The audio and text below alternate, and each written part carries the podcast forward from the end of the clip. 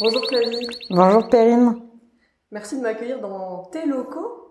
Dans nos locaux, dans les locaux de la Care Team, bah, avec grand plaisir. C'est vraiment sympa de se revoir euh, dans cet, pour cet épisode un an après. Un an après. Oh, euh, ça passe vite. C'est incroyable. 2022. En 2021, on pensait pas que 2022 allait arriver en même temps, donc. Euh. Et donc, les locaux de la Care Team pour Care News. Exactement. Ouais, le média des acteurs de l'engagement et ses locaux euh, presque tout neufs. On est là depuis juillet. Donc euh, rue Châteaudun à Paris. Voilà, le château. Mmh. Le château de la Care Team, très OSS. Moi, je me sens comme une princesse. Dans votre château, il y a un an, tu émettais le souhait de faire grandir une entreprise tout en gardant ton énergie et l'envie. Tu en es où? Ça s'est passé comment de cette dernière année? Ben, ça s'est passé toujours pareil. On sort, euh, ça a beaucoup, l'entreprise a changé euh, euh, de visage. Elle est toujours fidèle à elle-même, mais elle a explosé déjà en taille, en membres d'équipe aussi. donc il y a encore plus d'énergie. Et après, la chose qui est rassurante, c'est que c'est toujours ce qui nous canalise, ce qui nous drive. on met toujours autant d'énergie, on a toujours aussi envie, on est toujours à mille à l'heure. Donc je me doute que ça doit ralentir euh, un jour, mais euh, c'est pareil qu'il y a un an, mais en mieux. Et sur quoi vous êtes passé à l'action depuis? Beaucoup de choses. On a euh, développé économiquement, voilà, le modèle vraiment beaucoup. éditorialement, c'est devenu assez solide aussi. On s'est lancé sur la vidéo.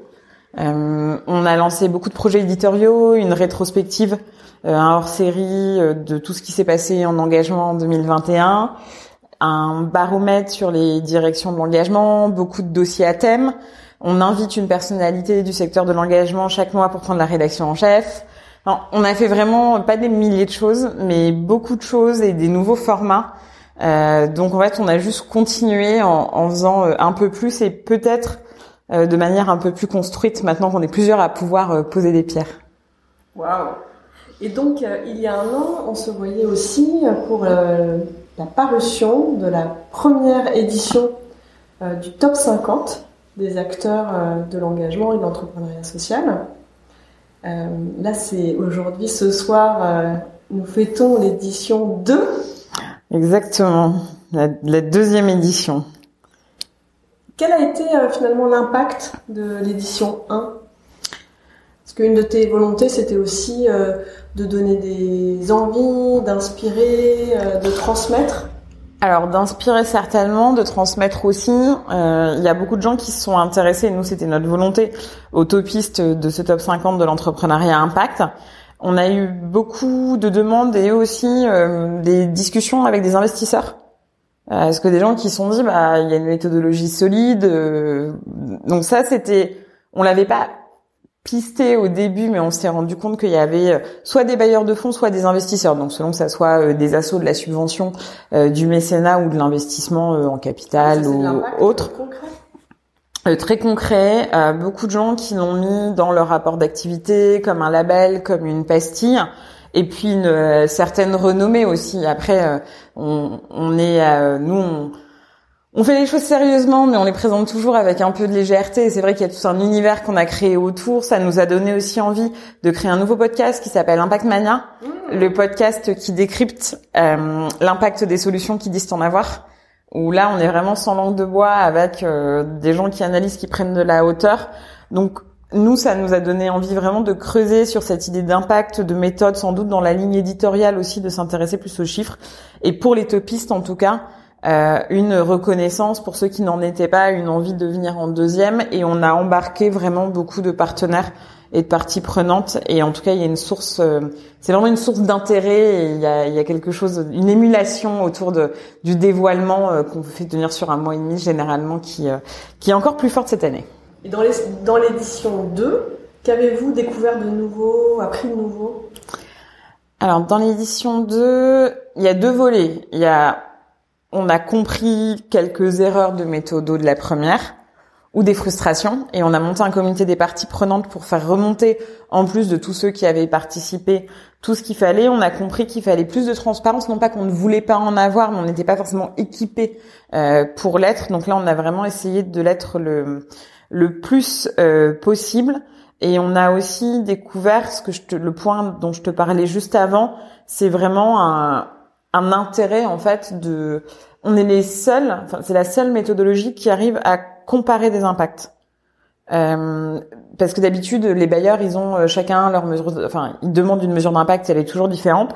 Et donc là, ce qu'on a compris aussi, c'est que c'était aussi un objet du, du désir. Cette, euh, c'est pas une formule magique parce qu'il n'y a aucune méthodologie parfaite, mais en fait, les gens cumulent les méthodologies et la nôtre reste transparente dans, dans ces questions. Et bien sûr, euh, la data et tout ce qui a été euh, collecté et précieusement euh, gardé, anonymisé et sécurisé, ce qu'on voulait pas qu'elle tombe à l'évidence dans des mains moins vertueuses que les nôtres, si on peut employer ce terme.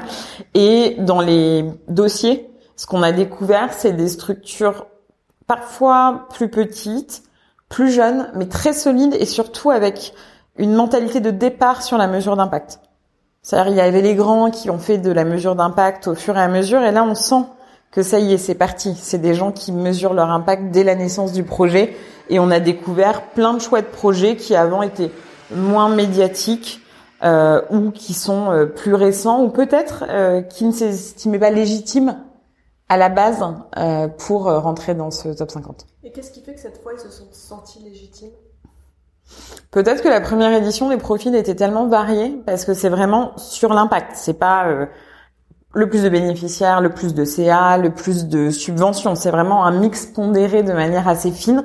Et donc, ils ont dû voir paraître des profils qui leur parlaient, alors que d'habitude, ils doivent peut-être se comparer à des très gros qu'on voit tout le temps dans les médias, des un peu les superstars du secteur. Et donc là, je pense que ça a enclenché des envies et peut-être de voir aussi que ça a apporté une certaine notoriété à ceux de l'édition précédente. Ils sont, et puis peut-être qu'ils avaient plus de temps, plus envie. L'année dernière, chaque année est compliquée euh, pour euh, un certain nombre de gens, donc c'est normal aussi qu'il y a un petit battement.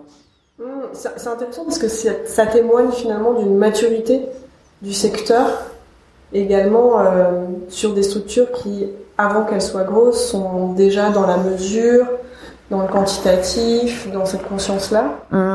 Et aussi des structures plus classiques, donc qui sont sans doute plus connues du grand public, euh, qui sont en fait à impact et qui sont nées pour euh, résoudre une, une, solution avec une vertu, mais moins affichée ESS. Et ça, c'est assez intéressant comme comme glissement de frontière en fait euh, dans les dossiers. C'est qu'on s'aperçoit en fait qu'il y a vraiment toujours euh, des puristes, les gens historiques, mais dans les solutions euh, récentes ou qui récemment se posent des questions sur leur impact, il y a des gens qui sont impact natif sans le savoir et sans en avoir l'air. C'est vraiment démystifiant en fait ce que vous faites. Moi, en tant que recruteuse ou coach, ça me parle beaucoup car euh, c'est aussi hein, euh, l'objet du, du, podcast Canary Call de donner la parole et de porter la voix de ceux qu'on n'entend pas forcément mais qui font. Mm. Et donc là, finalement, ça baisse le syndrome de l'imposteur euh, de personnes qui seraient peut-être pas si médiatisées, pas si toujours à l'aise en prise de parole en public et qui pourtant font beaucoup et ont à transmettre et là sont mis en lumière de manière finalement plutôt objective. Oui, oui, c'est toujours. En fait, c'est le pendant du green et de l'impact washing. T'as des gens qui disent en faire, qui en font pas, ou qui s'achètent une conscience. T'as des gens qui sont hyper bien et qui osent pas s'y mettre. Donc, t'as les deux opposés. Et ensuite, nous, ce qu'on a fait, c'est de la data. Alors, on a peut-être des trous dans la raquette. Hein. J'ai pas dit que c'était parfait et c'est vraiment pas l'idée.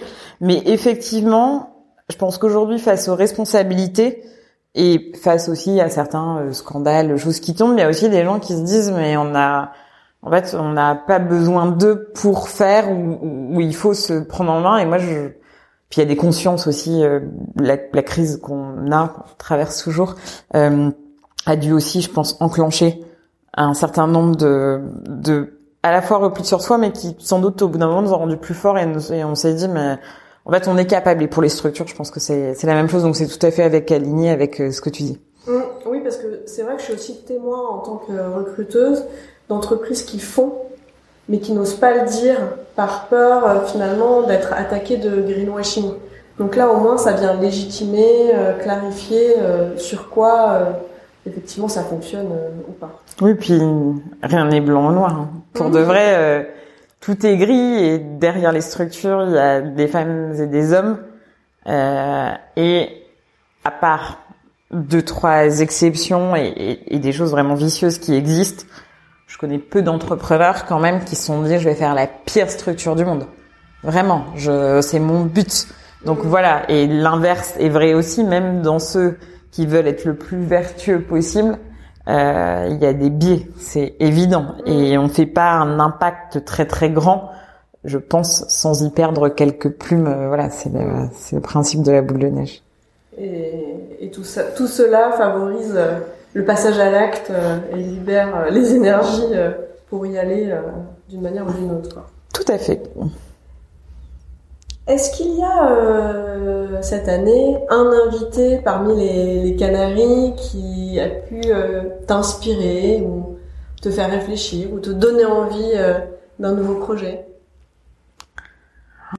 Moi, j'aime bien Nicolas Froissart parce que, au-delà du fait que c'est un être sympathique, c'est quelqu'un qui, en fait, il répond à plusieurs critères que j'aime bien chez les gens qui sont un peu dans l'impact, et c'est, je dis pas ça pour lui euh, euh, brosser les chaussures, parce que franchement, il a pas besoin de moi.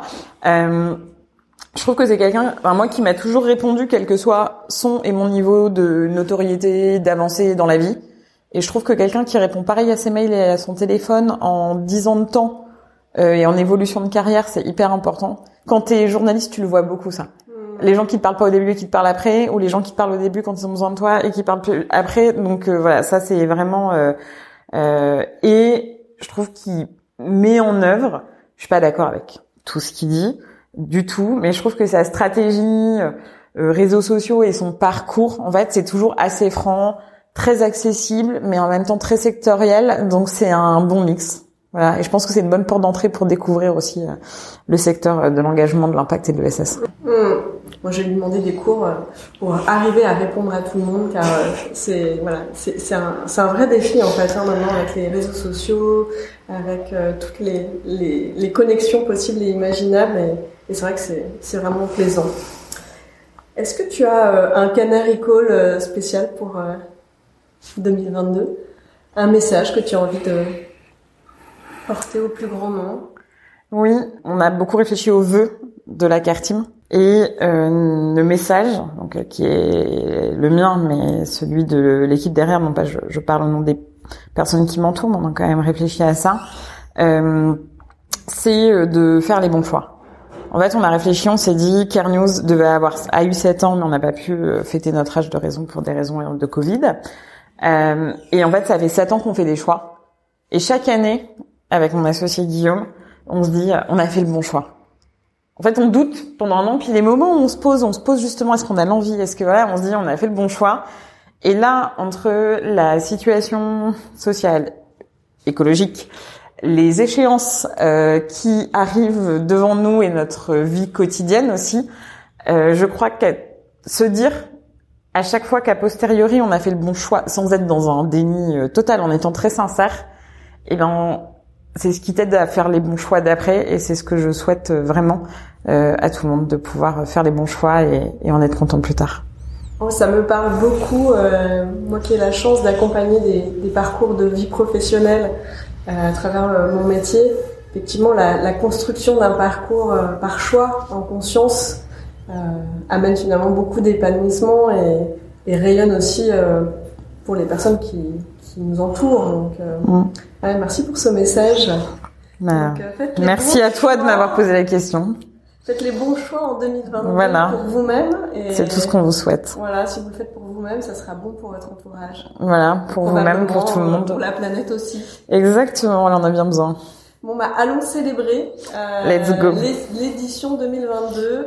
Euh... Très belle édition que je, je conseille à tout le monde de découvrir. Les 50 et une, parce qu'on a, a on a ouvert un hors catégorie pour droit d'urgence, euh, qui est une association qui offre pour le droit, ce qui qui est entré dans aucun impact connu à présent. Mais dont Jérôme Justy, un des, des invités du podcast, euh, a été un acteur clé pendant longtemps. Voilà. Donc, euh, écoute, allons, allons les découvrir et, et célébrer. Et merci euh, d'être venu euh, fêter la deuxième édition du Top 50 de l'entrepreneuriat impact. Bravo à vous et merci à toi. Merci Perrine.